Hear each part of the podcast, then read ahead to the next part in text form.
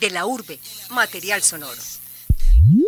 Saludos cordiales, mi nombre es Felipe Osorio Vergara y hoy los estaré acompañando con una invitada muy especial en De la Urbe. Hola Cristina, de antemano agradecerle por aceptar la invitación. Hola Felipe, muchas gracias, un gusto estar aquí. Igualmente. Cristina García Mejía es ingeniera financiera y ambiental de la Universidad Nacional de Colombia, sede Medellín, quien también es magíster en ingeniería administrativa de la misma universidad. Además, nuestra invitada de hoy trabajó como docente en la Facultad de Ciencias de la Universidad Nacional y ha desempeñado su labor en diferentes entidades públicas.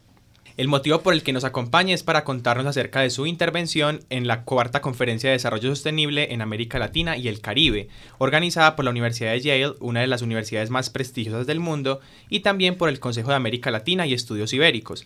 La conferencia se llevó a cabo el mes de febrero en la Universidad de Yale en New Haven, Estados Unidos.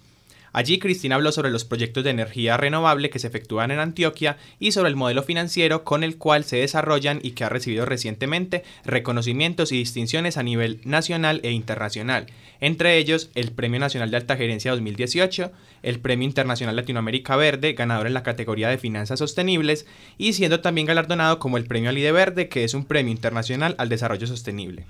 Eh, Cristina, para empezar, cuéntanos un poco en qué consisten los proyectos. Eh, Felipe, los proyectos eh, consisten, o son proyectos hidroeléctricos que aprovechan la energía de una masa de agua en movimiento. Por la tecnología que usan, conocida como filo de agua, estas pequeñas plantas no construyen presas no se inundan tierras, lo que evita la fragmentación de corredores biológicos de ecosistemas y no emiten los gases de efecto invernadero tales como el CO2, dióxido de carbono o el SO2, dióxido de azufre, que se emitirían a la atmósfera con fuentes de energía convencional, tal como, tales como el petróleo, el carbón, los combustibles fósiles. Eh, las pequeñas centrales hidroeléctricas o las PCH son a filo de agua. Las PCH operan a filo de agua. Recordemos que la generación de energía por filo de agua consiste en que una parte del caudal de un río es desviada por un canal para ser llevado hasta una planta de generación. Después de varios kilómetros de recorrido, el agua llega a la central con fuerza y con velocidad. El agua hace mover entonces la turbina conectada al generador eh, que transforma la energía cinética que se genera por el movimiento en energía eléctrica. Recordemos que la cantidad de megavatios generados por una pequeña central hidráulica depende no solo del caudal, sino también de la caída, o sea, de la diferencia en altura entre el punto de captación y la casa de máquinas aunque esas pequeñas centrales hidroeléctricas, como nos dices, eh, pues son a filo de agua, pues sin necesidad de inundar tierras o hacer como este tipo de represas, ¿cómo aseguran que no se están afectando las cuencas de los ríos, de las quebradas u otro tipo de cuerpos hídricos? respetando el caudal ecológico. Recordemos que el caudal ecológico es el caudal suficiente para preservar los valores ecológicos de la cuenca, como los hábitats naturales, la dilución de contaminantes como pesticidas, la amortiguación de extremos climatológicos e hidrológicos. ¿Y quién determina ese caudal ecológico del que nos estás mencionando? En la resolución que otorga la respectiva licencia ambiental al proyecto se establece el caudal ecológico. Puede ser como un porcentaje del caudal base de la fuente abastecedora o como un valor fijo en metros cúbicos por segundo que la PCH debe mantener y debe respetar. ¿Por qué Antioquia le apostó a este tipo de proyectos? Porque además de aprovechar la energía de una masa de agua, como veíamos hasta hace un momento, con un bajo impacto para el entorno, con ellos también se aprovecha el potencial energético de Antioquia. Antioquia cuenta con aproximadamente el 25% del recurso hídrico del país. Por ello tiene abundantes caudales, además de que sus caídas topográficas, debido a que es un relieve montañoso, permiten que sean una oportunidad para generar ingresos para los municipios. Eh, adicionalmente, eh, también con estos proyectos se aprovechan algunos incentivos que el país ofrece eh, con el fin de aumentar la participación de las energías renovables dentro del sistema energético nacional.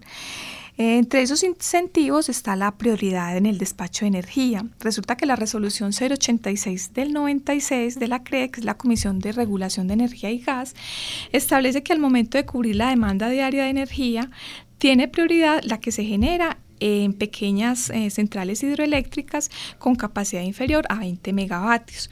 de esta forma, eh, los proyectos contribuyen al cumplimiento de los compromisos de las metas del país en materia de desarrollo sostenible, cambio climático y reducción de gases de efecto invernadero. Eh, ¿Cuál es el alcance de estos proyectos? Los proyectos comprenden la identificación, el cierre financiero, la construcción y la operación.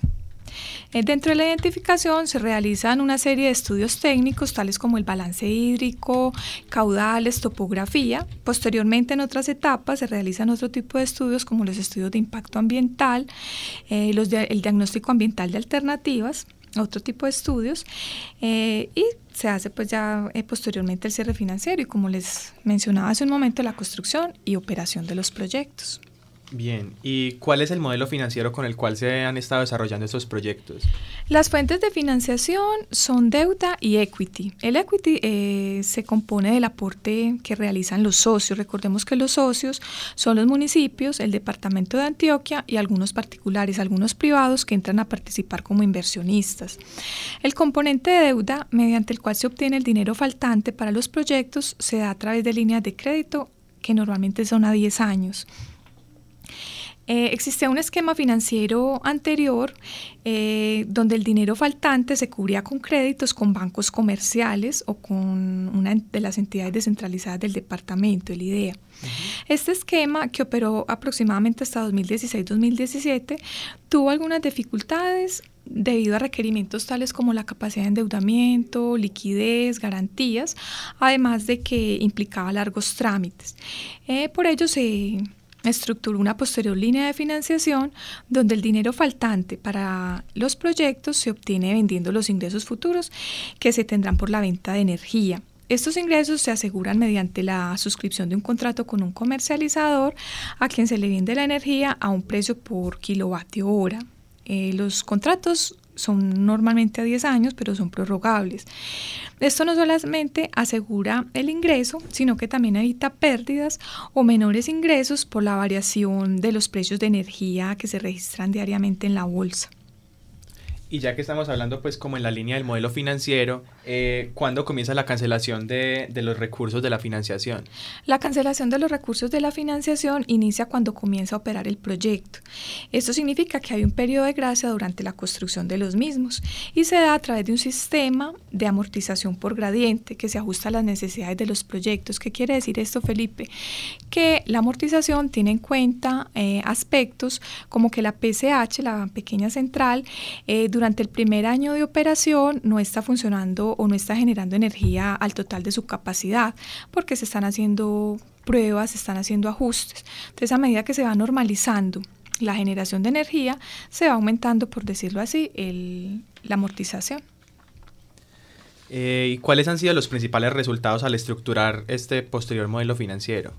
Con la línea de crédito tradicional, la que se venía eh, realizando, se lograron financiar dos proyectos, Alejandría y San José, eh, con un total de 16.1 megavatios de capacidad instalada, lo que representa evitar la emisión a la atmósfera de aproximadamente 50 mil toneladas de CO2 al año.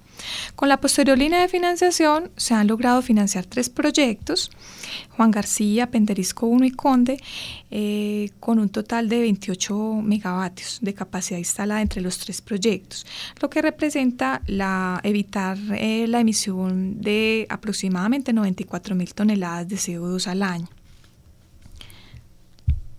Eh, recuerden que estamos con Cristina García hablándonos sobre las pequeñas centrales hidroeléctricas.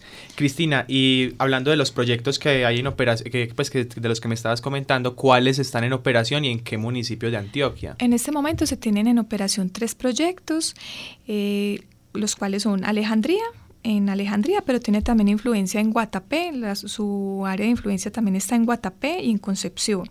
San José, en el municipio de San José de la Montaña, y Juan García, en el municipio de Liborina, y también tiene influencia en los municipios de Olaya y Sabana Larga. Entre los tres proyectos eh, están en operación 20.66 megavatios, lo que representa eh, evitar de la evitar emitir aproximadamente 66 mil toneladas de CO2 al año. ¿Y qué beneficios representa para estos municipios? Para los municipios se generan ingresos estables, a ellos se les transfiere el 3% de la venta de energía. El 3% también se le transfiere a la Corporación Autónoma Regional, que es la máxima autoridad ambiental en la zona. Un dato es que entre octubre de 2016 y septiembre de 2018, eh, la PCH Alejandría, que fue la primera que empezó su operación, transfirió recursos por un valor aproximado entre 600 y 700 millones de pesos a Cornare, que es la Corporación Autónoma Regional de la zona, y a los municipios de Concepción, Alejandría y Guatapé, o sea, este valor entre, entre todas estas entidades. De esta forma se tienen ingresos eh, importantes para un municipio si se tiene en cuenta eh, que la mayoría de municipios de Antioquia tiene problemas o, o, tiene déficit fiscal y una marcada dependencia de las transferencias nacionales y departamentales. Normalmente estos recursos se destinan a la protección y al cuidado de microcuencas. Posteriormente, cuando se pague la deuda, los municipios, por ser socios de los proyectos, empiezan a participar de las utilidades de los mismos y qué beneficio representa para las comunidades de esos municipios y para el entorno en general. Eh, un dato importante es que en este momento 28 familias campesinas de los municipios de Alejandría y Concepción cuidan los bosques y nacimientos de agua dentro de sus propios predios. Como compensación reciben aproximadamente 660 mil pesos al mes. Con ello se logran proteger aproximadamente 228 hectáreas de bosque. Eh, de alguna forma esto contribuye a que en la zona de los proyectos se realice una gestión integrada del recurso hídrico. ¿Qué quiere decir eso, Felipe?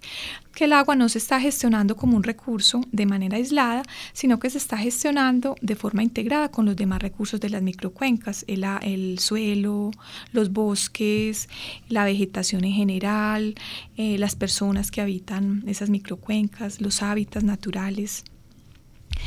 Adicionalmente, eh, se han fortalecido algunos sistemas de producción eh, entre los campesinos a partir de asesoría y capacitación. Es el caso de 20 familias a las que se les brinda asesoría técnica y acompañamiento eh, en el área de apicultura. Ellos cuentan con aproximadamente 124 colmenas para la producción de miel. También se han realizado otro tipo de inversiones ambientales y sociales y se han generado empleos especialmente durante la construcción de los proyectos. Cristina, en proyectos como estos, eh, ¿cómo se puede lograr un equilibrio entre ayudar a las comunidades, como venías mencionando anteriormente, pero sin comprometer la rentabilidad o la sostenibilidad de los instrumentos financieros? Para que estos proyectos puedan ser muy buenos en el tema social, es importante escoger proyectos con una buena TIR, eh, una TIR elevada, es decir, escoger los mejores proyectos porque de todas formas hay que comprometer parte de la rentabilidad para mantener el tema de ayuda a las comunidades. Recordemos que la TIR, Felipe, es la tasa interna de retorno de los proyectos.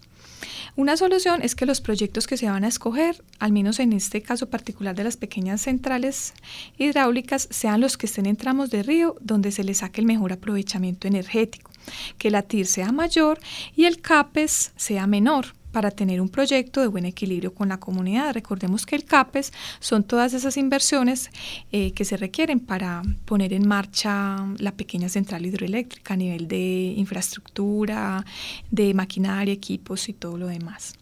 Entonces, si tenemos proyectos demasiado arras, o sea, que no tengan muy buen margen de ingresos o demasiado costosos en el CAPES o de tecnologías muy costosas de operar, se terminaría sacrificando de alguna forma el otro componente. Y eh, pues mencionando esto de que las pequeñas centrales hidroeléctricas pues dependen obviamente del flujo de agua de los diferentes cuerpos hídricos, ¿cómo aseguran durante los momentos que haya sequía y eso pues que se genere la energía en las diferentes pequeñas centrales hidroeléctricas? Eh, durante fenómenos del niño, cuando hay escasez de agua, cuando la temporada es eh, verano y hay pocas lluvias, la producción, la generación de la pequeña central hidroeléctrica se baja porque eh, recordemos que por ser a filo de agua solamente se está utilizando una parte del caudal del río y teniendo en cuenta además que se debe respetar el, el caudal ecológico, o sea, se tiene que tener presente eso. Entonces, necesariamente en esas épocas la generación de energía baja y ya es necesario contar con otras alternativas eh, de generación en la zona. Cristina, muchas gracias. ¿Algo más para agregar? Bueno, Felipe, es importante eh, tener en cuenta en los proyectos, en las inversiones, la búsqueda de un equilibrio entre los aspectos ambientales, financieros y sociales para que estos sean sostenibles en el tiempo. Eh, adicionalmente, un dato importante es que una central mini hidráulica de potencia media, como las que hemos estado mencionando en el programa, puede abastecer la energía a más de 5.000 hogares. Entonces, para que tengamos pues como una proporción de la cantidad de energía eh, que puede abastecer. Eh, gracias, Cristina. Eh, ya como para concluir, como un dato, para saber más. Eh, en Colombia, por ejemplo, alrededor del 70% de la electricidad se produce en centrales hidroeléctricas. Sobre esto, Antioquia es el departamento líder porque genera alrededor del 30% de la electricidad eh, en Colombia. Además, Antioquia concentra ese 25% del recurso hídrico nacional y es el octavo departamento con mayor cobertura de energía eléctrica rural en Colombia, situándose en un cubrimiento de alrededor del 95,4%. Además, en este, eh, pues el desarrollo de pequeñas centrales hidroeléctricas se presenta como una forma responsable de hacer uso del recurso hídrico del departamento porque a diferencia de las grandes represas o grandes centrales hidroeléctricas no causan impactos ambientales ni sociales negativos. Conversaciones en De la Urbe. Hasta pronto, sigan conectados con De la Urbe. Recuerden que en esta entrevista los acompañó Felipe Osorio y Cristina García contándonos acerca de las pequeñas centrales hidroeléctricas y en la coordinación acompañó David Berrío.